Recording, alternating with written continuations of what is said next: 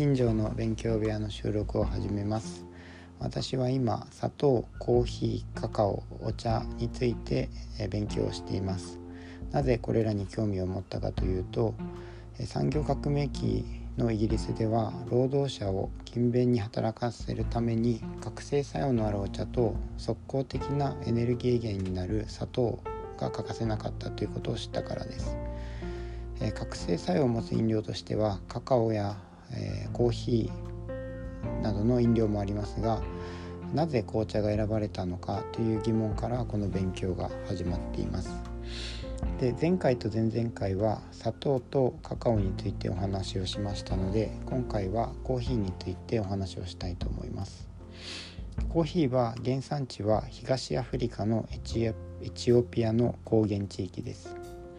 まあ、その辺でも今でも作られてはいるんですけれども現在の主な生産国はブラジルやベトナムやインドネシアというところが多いようです。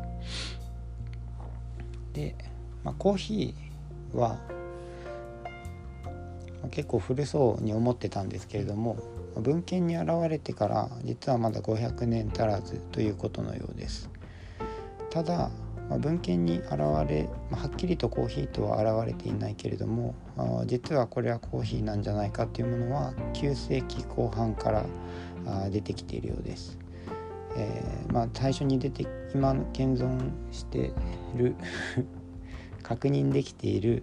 えー、最も古い文献としてはペルシャのテヘラン郊外に住むアルラーズィという医者が残した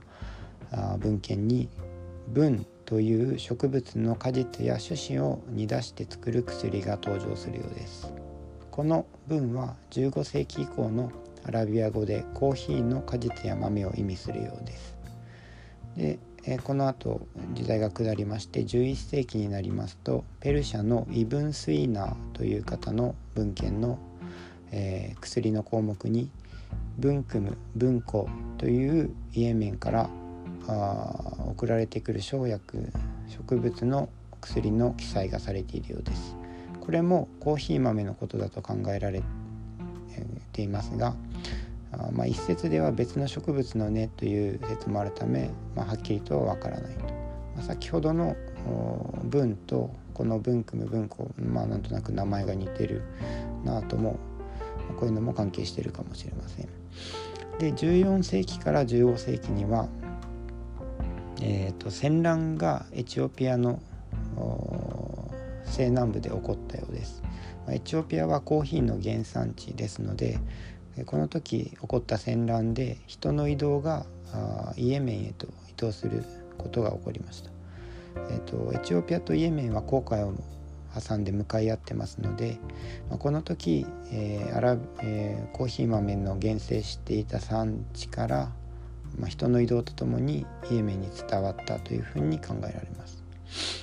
で,、えー、で15世紀にやなってやっと文献上コーヒーとはっきり分かる記載が出てきます。これはエジプトのイスラーム法学者アブドゥル・カーディルという方の著書「コーヒーの合法性の用語」というものの中でイエメンで飲まれるコーヒーが紹介されるようです。でこうして文献に現れてコーヒーなんですけれども次にどうやってヨーロッパに伝播していったかというお話をしたいと思います。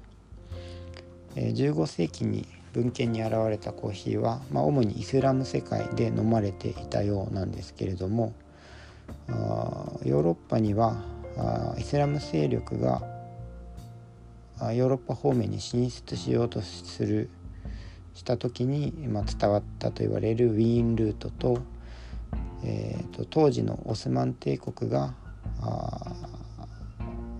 ハプスブハプスブルク帝国を、まあ、フランスと挟み撃ちして、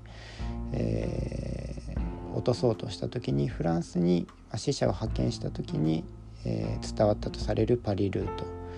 えー、また、えーと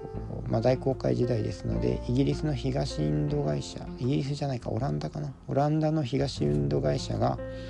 えイエメンのイエメンから、えー、輸入したコーヒーを、まあ、気泡橋を回って、まあ、海を船で、えーと、オランダまでもたらしたと言われている東インド会社ルート。とあと,、えーと、地中海をイスラム世界から、えー、地中海を伝わってヨーロッパに伝わっていったという地中海ルートが考えられているようです。で、まあ、この時この中で自分が面白いなと思ったことに関してはパリルートのところなんですけれども、まあ、オスマン帝国が、まあ、イスラム教のオスマン帝国がキリスト教のハプスブルク帝国をに勝つために挟み撃ちをしたいというところで、えー、挟み撃ちをするためにキリスト教のフランスこの時はブルボン朝だっけな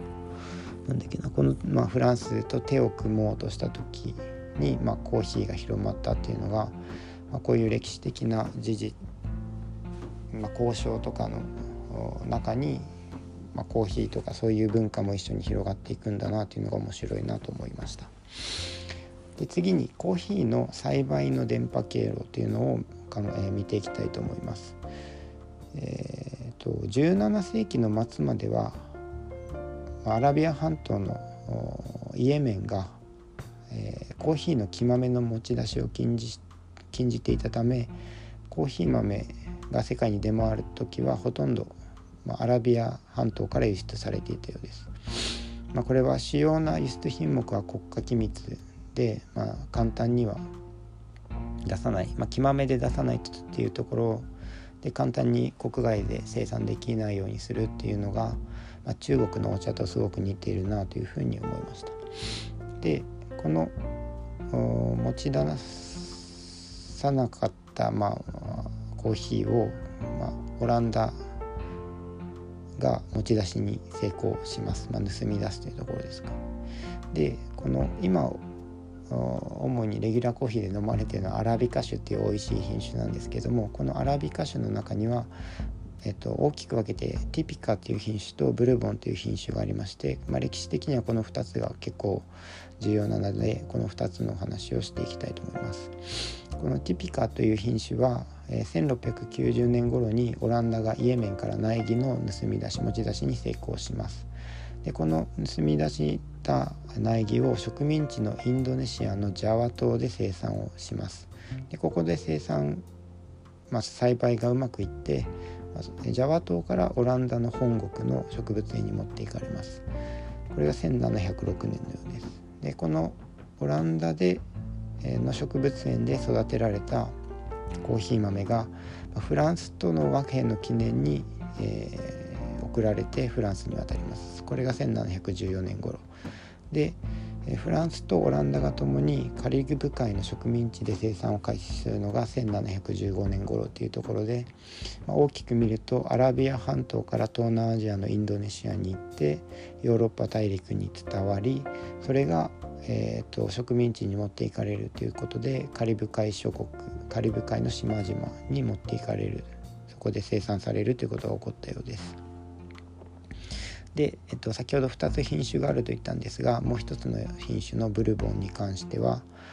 えー、これは盗み出すのではなくて、えーと、1715年にイエメン国王が病気をなくしてくれたお礼にあ病気を治してくれたお礼にフランスへ苗木を送ったことから始まった品種のようです。フランスはこれをアフリカの東側の島とマダガスカルよりも東側の島レユニオン島というところで栽培を開始します。でえーとまあ、ブルボンは基本的にレユニレユニオン島で栽培されてえーと、19世紀にブラジルに持ち込まれるようなんですけれども、まあ、このように、えーと、カリブ海諸国の島々や、えー、レユニオン島もしくはインドネシアのジャジャワ島で、え、生産がプランテーション的に開始されることで、まあ、ヨーロッパに入るコーヒー量コーヒーの豆が飛躍的に増加します。でえっ、とまあヨーロッパで一般的に飲まれるようになるんですけれども19世紀、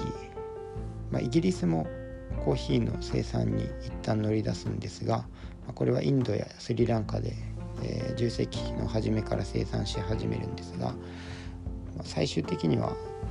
病気サビ病という病気で19世紀の後半にはコーヒーが全滅してしまいます、えー、プランテーション的に栽培するので、まあ、一つの大きな病気が襲ってくると一気にダメになるというところだと思うんですけれども全滅してしまってでイギリスはここで、まあ、うまいこと19世紀の半ばに中国から盗み出した茶の生産に切り替えることができるようです。で次にお茶の話に行こうかなと思うんですが10分経ったので今日はこちらで終了します。聞いていただいてありがとうございます。